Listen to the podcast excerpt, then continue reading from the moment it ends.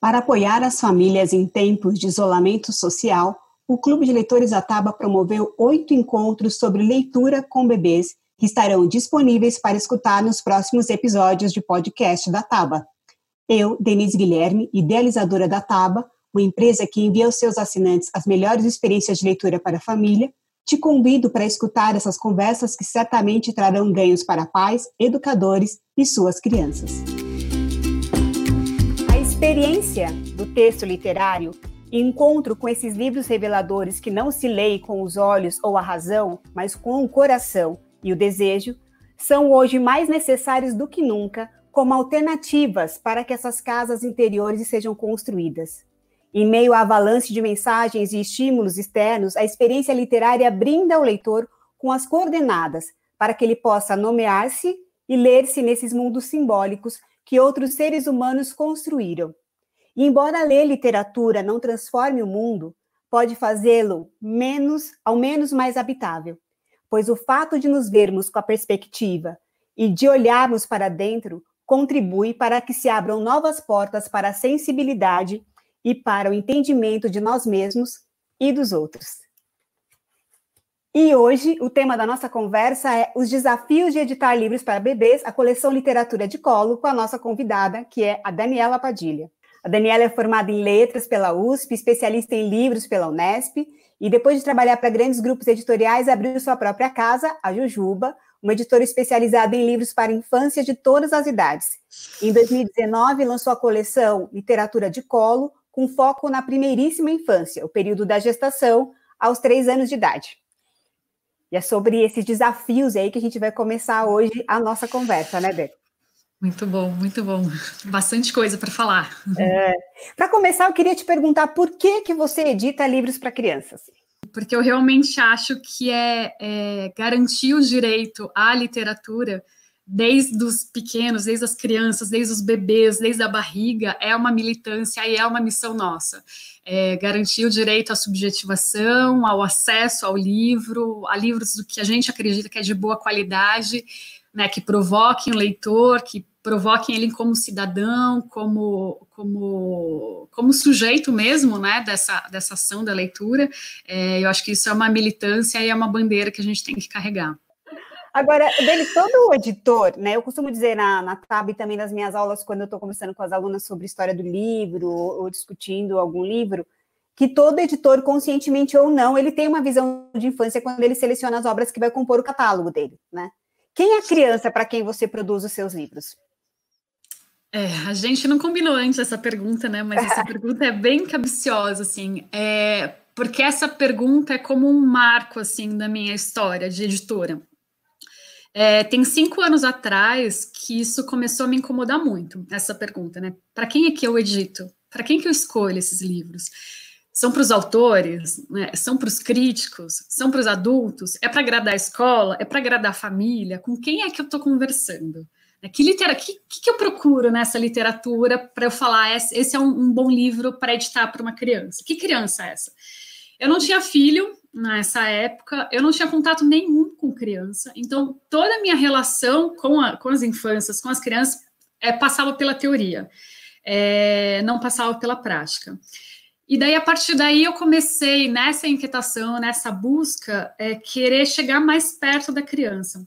Tem até um livro aqui que eu separei para ler um trecho para vocês, que é esse aqui, o negócio do livro, Epstein, e ele fala assim. Uh, Deixa eu achar aqui, eu virei a página. Um exército regular vive em seus quartéis. Os exércitos de guerrilha vivem em meio às pessoas que o sustentam e por quem lutam. Assim também fazem os editores. E isso me chamou muita atenção, porque eu falei, foi quando eu, eu despertei para isso, né? Eu falei, é, eu estou falando para criança, mas eu não sei o que é criança, não tem, é só para minha criança interna. Isso só dá conta desse livro que a gente faz. Bom, daí eu comecei a organizar umas rodas de conversa que chamavam Rodas de Barrigas Leitoras e Leitores desde a Barriga. Por que, que foi que eu comecei com bebês e mães grávidas? Eu não sei explicar. Tem um tanto de intuição, eu acho, tem um tanto dessas coisas que a, que a vida traz. É, mas foi daí que eu parti. Então eram rodas de conversa muito intuitivas, assim, não tinha nenhum método, nenhuma organização. Eu sentava com as mães grávidas ou com bebês pequenos, bebês juntos, e a gente lia. A gente lia, eu fazia uma seleção de livros, levava esses livros, a gente lia e conversava e observava as crianças e observava o que funcionava mais, o que não funcionava, como era a reação deles é, era uma, uma roda de fato de escuta, sabe? E até porque eu, eu também não tinha experiência para falar sobre aquele assunto, assim, eu não sabia falar o que, que funcionava com bebês, né? Era uma roda de. Eu encontrei mães muito generosas, né? Querendo ouvir, querendo buscar, mas querendo muito trocar, e foi uma construção muito bonita. Isso aconteceu durante dois anos, essas rodas, essas conversas, e foi daí que começou a me chamar muita atenção para a produção de livros para bebês. É, bom, é fato que, o, que é um mercado, é um mercado a produção de livros para bebês, e é um mercado é, pensado mais no livro só quando mercadoria, e não enquanto literatura, e como formação, e como possibilidade de, de oferecer literatura para as crianças, para os bebês, principalmente. Então, são livros de pano, em sua maioria, plástico, cartonados, ah, muitas vezes livros que não têm autoria, que não tem o nome do ilustrador, é, enfim, livros, na verdade, que não, que não provocam uma, uma conversa com, com o bebê, isso no, na minha visão, né? E muitos livros que, que explica, apresentavam os animais, animais da floresta, animais do campo, animais não sei onde, ou forma geométrica, bola, quadrado. É, e eu sempre me perguntava, né, assim, falava, gente, como é que faz uma mediação desse livro? Né? Você pega um livro e abre e fala, bola, olha, uma bola, olha, um quadrado. Como é que isso passa pelo pai, pelo, pela mãe, pelo mediador? É, que envolvimento esse, esse leitor adulto tem com esse livro para conseguir fazer a mediação com essa criança? E eu achava muito triste, na verdade. Eu uhum. achava um desperdício, assim, de pensar que os bebês nessa, nesse, nesse espaço da vida, né, com fazendo milhões de sinapses, né, se constituindo como ser nesses três primeiros anos de vida, e a gente gastando esse livro, gastando esse livro no sentido de, é, é, de não usar a, a, potencialidade desse livro, sabe? De, de ser um espaço de, da ficção, esse espaço de, de, de, de, de construção mesmo do imaginário, né? Eu falava, gente, mas que desperdício a gente entregar esses livros para os bebês. E, bom, tenho, acabei de me lembrar disso, né? É o, o velho Cabreiro Parra, que, né, que fala que o, a mãe é o primeiro é o primeiro Sim. livro do bebê, né? É, isso. E como é que então, você fica imaginando, eu ficava imaginando isso, né? Como é que essa mãe, né, é, é, é, como é que ela faz essa mediação, né? Porque esse livro não toca, né?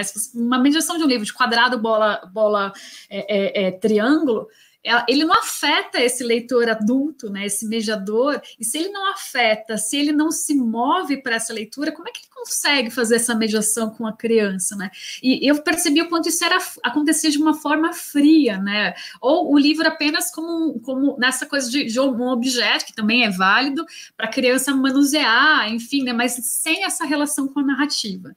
E é interessante que você trouxe uma questão que a gente conversou muito aqui nos ciclos também, que é se esse adulto porque a, a literatura para a infância ela tem um duplo destinatário, porque Sim. nunca você, você escreve para um adulto que vai escolher esse livro para ler para uma criança, né? Então, assim, já é um produto cultural que em si passa por várias mediações. Ele, ele antes de chegar no destinatário dele, que é a criança, tem um adulto que escreve para um sujeito que ele criou uma representação, tem um editor que é adulto e faz essa seleção, tem um livreiro que é adulto e escolhe esse livro para vender, tem um, um, um, adulto que compra e vai ler esse livro para a criança. Quer dizer, então tem muitos, muitas pontes até chegar à criança. E é interessante que você trouxe essa importância do livro afetar também o adulto, né? Porque se a gente só consegue compartilhar uma experiência de leitura se essa experiência nos mobiliza, se ela nos afeta, se ela. Já que a gente é é ponte, a ponte só consegue levar uhum. né, o, pessoa de um lugar a outro, se existe um impulso de fazer essa travessia. Se não existe o desejo de atravessar, então a ponte existe sem nenhuma função, né? Para qual criança eu edito? Então, eu percebia que era era também para uma criança interna, mas que me faltava elementos para entender quais são essas infâncias todas, né? Porque a gente fala de escolher um livro e pensa numa criança personificada como se ela fosse única, né? E imagina, né? Quando eu escolho um livro, são crianças completamente diferentes, lugares completamente diferentes, constituições familiares, é, constituições de vidas completamente diferentes que vão ler esses livros, né? Então, é, é, eu acho que essa busca desses movimentos, né, de conversar e, e me aproximar com os bebês, passava um pouco por isso também, é, é, de entender quem são essas crianças, né? Então, é, um, um, adulto pode ler livro de literatura infantil, livros para bebês, inclusive, e se mover, e se afetar, e se envolver nessa literatura, e essa literatura é, transformá-lo, é, é enfim, é, é, ser uma vivência para ele. É, o contrário é muito mais difícil de acontecer, né? Um bebê lendo livro para adulto é muito mais difícil. Então, não é uma literatura que exclui, é uma literatura que inclui, né? Não é literatura só para bebês, é uma literatura para bebês e para todos. Então, eu acho que essa mudança de olhar é, fez muita diferença, essa busca fez muita diferença na hora de publicar é, é os livros da Juba e principalmente quando eu comecei a coleção Literatura de Colo. Isso foi bem importante.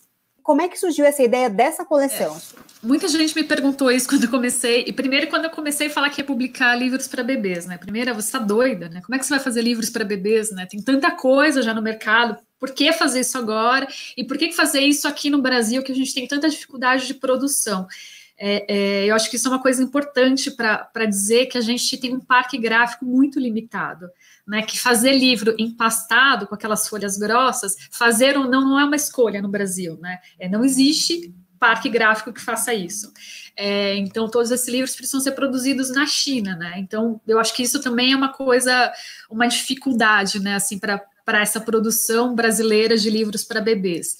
Mas é, por que publicar? O que, que tem essa coleção tem em comum, né? O que eu comecei perceber nesses livros, é, é, todos essa pesquisa desses últimos anos, desses livros que eu comecei a coletar, é, para mim era muito forte a falta de uma narrativa. Então, não eram narrativas que envolviam um leitor, ao meu ver, claro, não estou falando que são todos livros assim, mas a maior parte desses livros eram livros que a narrativa não era uma narrativa que convocava o leitor para uma participação ativa no livro.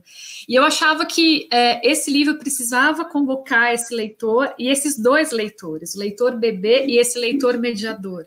Então, que é que exatamente isso que você falou, né? Que esse livro precisava afetar essa ponte para que a ponte acontecesse, para que essa comunicação entre os dois acontecesse. E não são livros dos mesmos autores, são livros que, como eu disse, inclui o bebê também é, na hora da edição do livro. Então, são narrativas que também possibilitam essa aproximação com o, o bebê, mas que também é pensado nessa aproximação com o, o, o adulto. Tá difícil, né? Mas eu vou explicar com que é bem, fica bem fácil. Esse livro é o Urso e o Barco.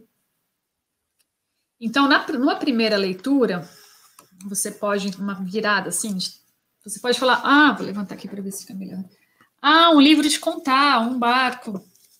Ah, duas borboletas. Ah, daí o adulto já começa a virar, né? Ah, entendi. Três moitas, quatro frutinhas. Ah, entendi. Vai até dez. O livro parece muito simples, né? E ele é de fato simples. Só que se você pega para uma leitura mais atenta, ele tem toda uma narrativa que vai acontecendo na ilustração. Então, tem um barco, o barco está lá, tem uma mariposinha aqui em cima, uma libélula. E daí aparecem duas borboletas. O texto te chama. Deixa eu melhorar aqui o texto te chama para cá, né? Para duas borboletas. Se você passa direto, você não percebe que aqui está aparecendo dois ursinhos, ó. Uhum. Ah, três moitas. Ah, entendi. E tem aqui uma, um bracinho levantando, tem os três é, é, é, coelhos aparecendo aqui. Então, o texto te puxa para um lado e a ilustração te passa para o outro. Aí você pode pensar assim: ah, mas ele o bebê pega isso. Na verdade, o que que, o que que acontece? Quando o adulto percebe isso, ele fala, nossa, entendi, e daí começa a procurar. E quando isso, ou seja, né, quando isso acontece, de alguma forma, o adulto foi afetado. De alguma forma, ele começou a perceber que tem mais coisas ali. E eu acho que para mim, isso é um bom exemplo da literatura de colo, dessa coleção, porque é um pouco do que eu busco, né? Não sei se sempre a gente consegue isso, mas o que eu busco é isso: é que esse adulto consiga se aproximar desse olhar de descoberta da criança. Então, ele é um, é um livro que precisa, são livros que precisam de uma mediação ativa desse adulto. E você trouxe uma questão que eu acho muito importante. Eu gosto muito da ideia dos livros que trazem a possibilidade do, do, do adulto se conectar com essa capacidade de espanto, de maravilhamento, Sim. de olhar para o mundo com o olhar de quem se pergunta. E não com o olhar de, ah, é isso, mas é de olhar, espera aí, olha, que é isso que eu não tinha visto ainda, né? É, e fico pensando assim, que quando você vai fazer uma mediação com um livro provocativo, assim, é, essa é, é, um, é, uma, é uma experiência, né? É a literatura como experiência. Isso para mim é, é, incrível, assim, porque é, se isso é para gente, para adulto, né? Se, sempre que você fala para alguém que é leitor de literatura, fala, ah, o que é literatura? Ah, é uma experiência, é, é, é, às vezes eu me sinto transformado, vivencio, tem várias coisas, né? Que você fala, ah, é uma viagem, várias possibilidades, falo de quem quem tem vivencia isso. Por que, que a gente não oferece isso para bebês? Se a gente está falando que, né, que essa primeira fase da, da infância, a primeiríssima infância, é a fase mais importante da vida de um ser humano, que constitui ele como indivíduo, como é que a gente faz isso de dar menos para eles? A gente tem que dar tudo para eles. A gente tem que dar uma literatura que ofereça é, é, tudo de mais provocador, tudo de maior quantidade de. de, de e, e, é estímulos, não é nesse estímulo, não é de, nesse sentido que a gente fica falando, ah, de barulhos. Não, é de vínculo, né? Porque quando você provoca né, o, o seu bebê e, e, isso, e você foi provocada a essa conversa, a essa interação, isso é coisa, para mim, é, é, é muito incrível isso. Eu fico até. Eu fico afetada uhum. com isso, porque é uma experiência muito transformadora, porque isso sim cria vínculo. Porque você precisa estar presente para fazer essa mediação, né? Você não consegue estar no celular e. E, e não estou falando que todas as vezes tem que ser assim, mas quando é para acontecer, tem que ser assim, né? Não dá para fazer outra coisa junto. Você precisa estar ali naquela leitura inteiro e completamente disponível para aquela situação. Porque senão, realmente, eu já ouvi é, reclamações, né, nesse sentido do, dos livros da literatura de colo. Ah, mas os livros não acontecem. Ah, mas os livros não têm história. E é muito curioso isso, né? Porque o livro não tem. O que, que, é que o livro não tem história? Ele não tem uma narrativa linear que te apresente que, que é, tudo é dado. Ele realmente é isso. Ele precisa dessa ativação desse mediador para fazer essa conexão com, com o bebê. Isso não é tão simples, porque Sim. precisa de disponibilidade para isso, né? Então, essa, esses códigos que a literatura vai dando não são só para as crianças, né? É para a gente adulto também. Você vai criando as narrativas a partir dos livros, estabelecendo os vínculos né, entre os educadores também, a partir dessa, desse contato com a palavra. E acho lindo esse nome que você deu de literatura de colo, porque a literatura é colo. E ela é colo não só para as crianças, ela também é para nós adultos, né? Sim. Sim, é, para mim, é, é, é, e é, o que, que é esse lugar de colo, né? É, é, eu acho que a literatura nesse sentido mais amplo, né, essa, essa literatura que deixa marcas, né, marcas físicas também, né, porque ela cria memórias. Então, o que, que é o colo, né? Quando você coloca uma criança no colo para ler um livro, ela fica, ela sente o seu corpo, né, ela sente o seu calor, ela sente o seu batimento cardíaco. Se você está afetado pela leitura, a criança está te lendo e ela também se deixa afetar, né? Então, é um lugar de proteção, é um lugar para é de acolhimento, né, para quem recebe e de total doação para quem dá. Então, é, é pensando em bebês, para mim, esse espaço da literatura, né, nesse lugar do colo, é, da criação de memórias mesmo, né, de criação de, de a gente está falando de narrativas dos livros, né, mas é a criação da narrativa dessa família, né, dessas marcas de memórias entre esse leitor adulto e esse leitor bebê, né, isso é muito forte, né. É, e acho, é, a gente essa, essa coisa do, do limite do contorno que se dá para o corpo, né? Porque o bebê, ele está dentro da, na gestação, né, ele está dentro de um, de um espaço é, fechado, contornado, que abraça, que acolhe. E quando ele sai, né? Quem quem tem contato com as crianças pequenas sabe disso, tem uma série de movimentos involuntários e que esse corpo não está mais contido nesse espaço seguro, né? Então, quando você tem esse espaço seguro de um outro corpo que envolve você, né, que te, que te dá contorno, que te dá limite e que te apresenta uma narrativa, né, que até eu li já no, numa das outras lives, uma citação da Yolanda que fala isso, que é te mostrar assim, olha, calma, fica tranquilo, que já vieram outros antes de você. Eu vim antes de você. Eu te apresento como é estar aqui. Eu vou te contar a história daqueles que já não estão mais aqui com a gente. Eu vou te contar a história daqueles que nunca estiveram aqui com a gente, mas que estão nas nossas memórias, nas narrativas. E, e isso no colo, né? Isso no, no, no contorno do corpo, na voz também que acolhe, que no toque, né? Tudo isso provoca, é, a gente falou de estímulo, né, sensorial, Sim. mas traz uma carga de subjetividade e de afeto que é fundamental, que nos humaniza. E a gente é adulto também, porque talvez algumas mães aqui possam se identificar com isso. A experiência da maternidade é uma experiência que desorganiza. E, a, e a, a, literatura, o colo, esse espaço de contato, a canção de Niná, ela também organiza a mãe. Ela é. também te traz uma segurança, também te traz um, um, um, um lugar para onde ir junto com esse bebê, que é muito bonito, né? E que é uma experiência que, para os adultos, também é muito importante. Né? Tem um, eu acho que é, não vou lembrar o nome do autor, que fala que aonde a literatura, é, onde é, o externo é desestruturado, a literatura, o livro físico, na verdade, né, nessa sua ordenação de páginas, de tempos, de espaço entre dois papelões, né, que fecha o tempo é, é da ficção e abre o tempo da ficção, ele organiza, ele te tira daquele espaço de desestruturação e te organiza, né. Mas pensando na sua visão como editora, o que você acha que tem que ter um livro de qualidade para criança? Uma boa narrativa, seja ela textual, ou visual, ou a conjunção dos dois para formar um bom livro. Para mim tem que ser um livro que tenha uma que te provoque. É isso, que te tire, de alguma forma, é, tire, o, desloque o seu olhar para olhar de uma outra forma. E você fala, ah, mas né? É, não é muita responsabilidade pensar mais num livro para bebês? Não, não é. É isso, assim, se para mim é um livro que, um bom livro de literatura infantil é um livro que toca um mediador, que toca também um adulto. Isso enquanto a gente ainda é responsável pela escolha. Depois disso, eu acho que são os livros que a gente tem que apresentar e, e, e dando possibilidades e, e acervo para essa criança fazer as próprias escolhas, né? Eu sempre gosto de muito de falar disso, porque eu acho que é, senão a gente fica uma, uma, relação muito ditatorial, sabe? De formação leitora, né? Primeiro dessa palavra, que você tem que formar um leitor, né? Formar da forma o leitor. Da forma a partir do quê? A partir do que de qualidade para quem? Então, eu sempre acho que a gente tem que mostrar um acervo, é um adulto que faz essa escolha sempre, claro, né? Como você diz, passa por vários adultos, mas que apresente vários livros para que essa, essa, criança possa escolher, né? Tem um acervo de qualidade para escolher o que a mais agrada a ela. Né? O que vocês já são dos livros que ensinam ir ao banheiro, largar chupeta, essas histórias que são historinhas de criancinhas que passam pelas mesmas coisas que os filhos passam, é válido? Você responde? Quer que eu responda? Você, eu, eu respondo também. Respondo primeiro aqui.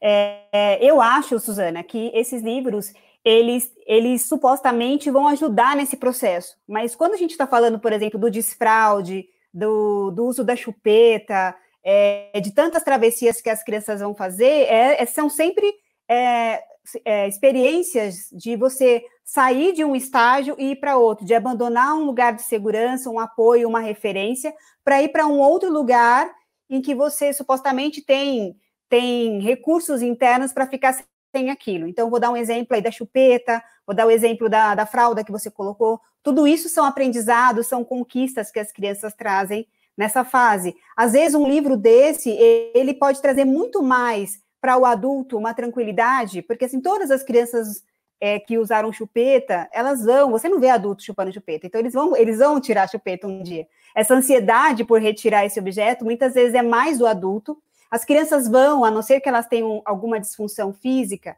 elas vão deixar de usar fralda. Então, esse processo do livro, que vai trazer esse tema, que vai, de certa maneira, é, trazer uma. mostrar, olha, outras crianças passam por isso, muitas vezes, na minha leitura, eles respondem muito mais a um desejo do adulto de falar: olha, peraí, uma hora isso vai dar certo, porque quem já passou pelo desfraude ou por o processo da criança largar a chupeta, nem sempre isso é tão, tão simples, né? Cada criança tem os processos para fazer essas descobertas.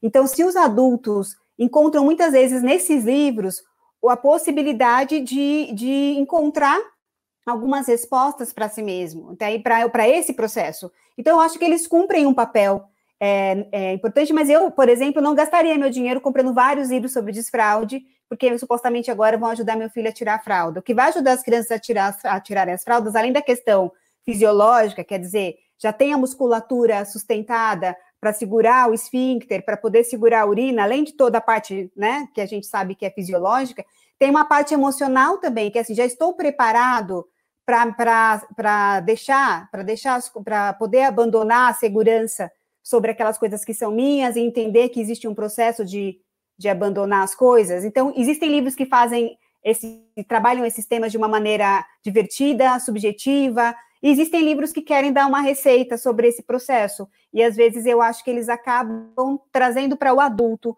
talvez um certo conforto em relação a isso, e, e, e isso, se isso ajuda a família, eu não vejo nenhum problema. Eu só não acho que isso precisa ser o foco do acervo, porque tirar a chupeta, deixar de usar a fralda, são só é, aspectos materiais de processos que são subjetivos e que as crianças vão passar. E eu penso bem parecido com você. Não acho que nem é um problema, assim, falar não, não pode ter, porque senão a gente volta né, nas coisas de ser patrulheiro, né? Não pode ter. Tá tudo certo ter, mas eu também acho que isso não é principal, assim. Funciona, às vezes, para criança que olha é, e vê né, um, um, bichinho lá no pinico e, e se identifica ele vai achar divertido, né? Vai reconhecer o objeto, um objeto que já está na vida dele, mas é, eu também acredito nisso, né? Tem outras coisas envolvidas, né? Não acho que, que ensina alguma coisa é, a literatura, né? Nesse sentido, eu acho que pode, que não é uma não é um problema, mas ele está mais para atender uns, a desejos nossos de achar que ah, ele desfraudou porque ele leu, leu o livro, né? Porque eu lia todos os dias os livros da, da, do, do do, do bichinho lá que, que não usa mais fralda. Então, por isso que ele desfraudou. Não, ele desfraudou porque ele já estava pronto para isso, já tinha uma maturidade para isso, e daí essa relação ele identificou e tem uma brincadeira, e daí vai entre o livro assim como nesse lugar da brincadeira. É, né? Acho que fica é, aí, né? Eu acho que para trazer, assim mais leveza para um processo que às vezes é Sim. muito intenso. A gente que Sim, já teve filho sabe disso, e quem é professor Mas... mais ainda, né? Não tem alegria é. maior para um professor de berçário quando as crianças deixam de usar a fralda. É. O professor sabe muito bem o que é a encrenca de ter que tirar a fralda de várias crianças todos os é. dias, né? Então, é, é... Desculpa, não, eu ia falar que, que, que, que, e tem, tem livros que são super bonitinhos que tratam desse assunto, tá tudo certo, né?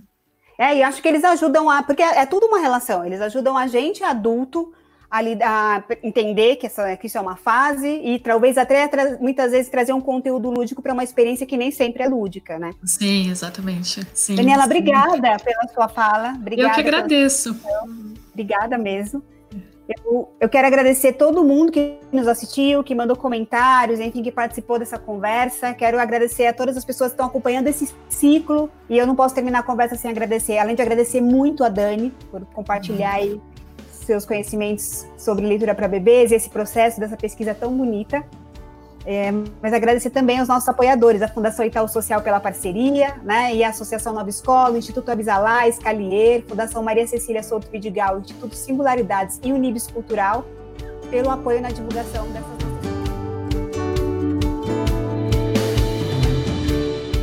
Obrigada por escutar mais um episódio do Pode Ler. Se você curtiu, pode conferir outros conteúdos no nosso blog blog.ataba.com.br